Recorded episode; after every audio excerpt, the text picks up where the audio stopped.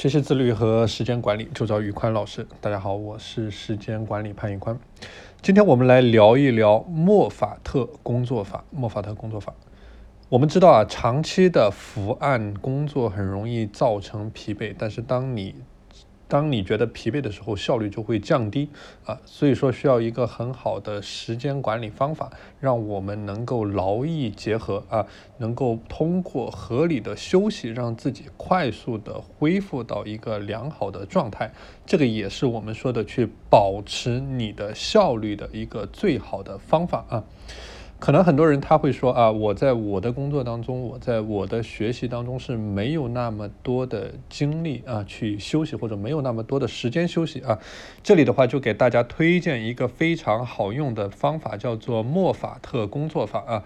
通过这样的方法，哪怕你不需要太多的时间啊，你也可以很好的进行休息啊。莫法特工作法呢，它是由呃这个圣经啊，我。不知道大家有没有看过圣经的翻译家詹姆斯·莫法特所提出来的啊？他在翻译圣经的时候呢，他可以通过各种形式的工作啊，让自己进入到一个休息的状态。他的书桌上呢是摆了三本书啊，第一本书是他翻译的圣经的原稿。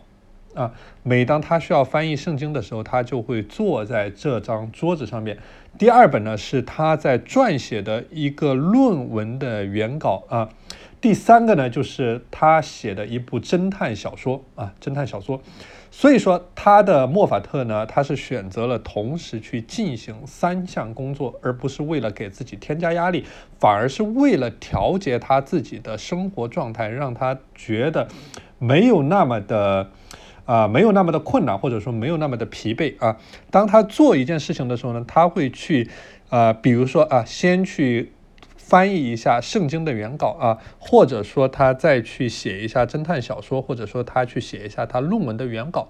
所以说，大家可以看见他在这三张桌子上面来回的去切换啊，以此来保持一个大脑的兴奋度啊。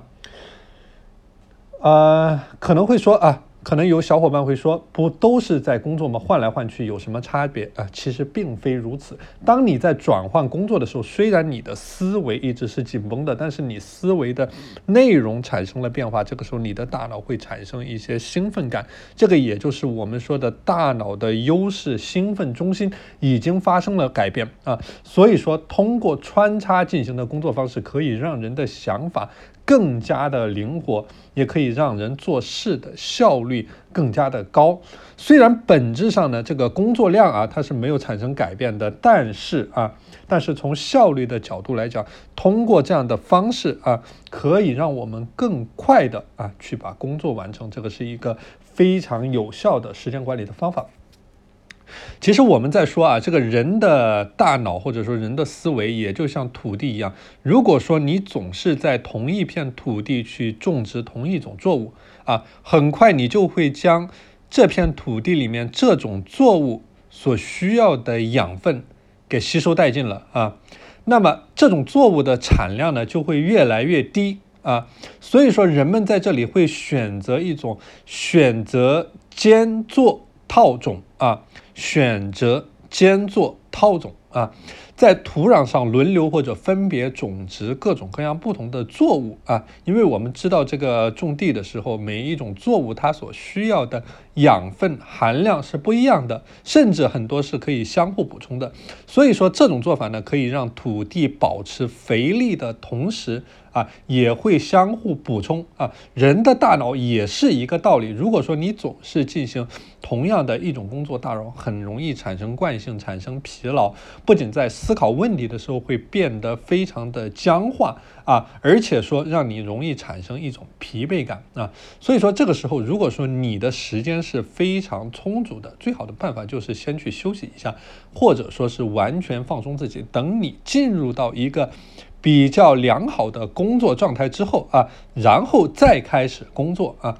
如果说没有这个条件，那你又迫切的需要提升你的效率，那你就可以尝试一下刚才我说到的莫法特休息法啊。莫法特休息法，通过这种交叉的形式，交叉进行工作的形式去放松你的大脑，调节你的思维。